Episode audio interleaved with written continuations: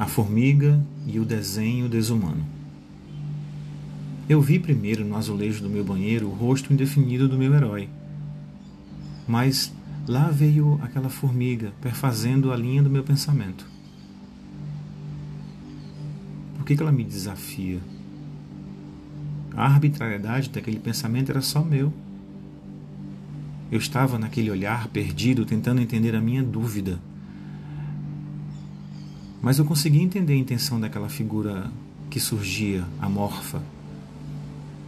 Mas aí aquela intrusa veio andando, caminhando como se me obrigasse a entender o desenho dela. Maldita!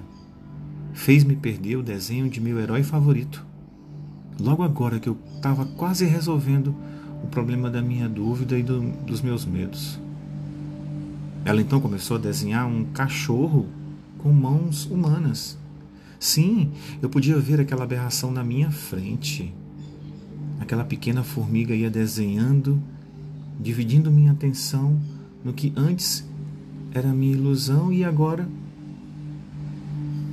me trazia aquela ligeira decepção. Aquele cachorro com mãos humanas invadiu minha mente perturbada. A formiga se despedia num traiçoeiro descuido do meu olhar e eu me via sozinho naquela imaginação. Perdia meu herói e ganhava uma figura completamente diferente.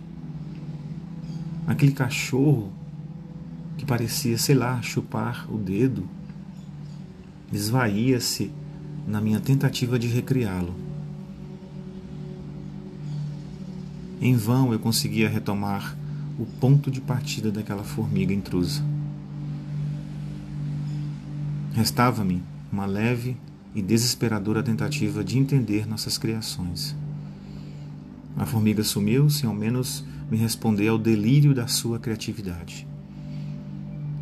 E eu nunca mais consegui refazer o desenho do meu herói.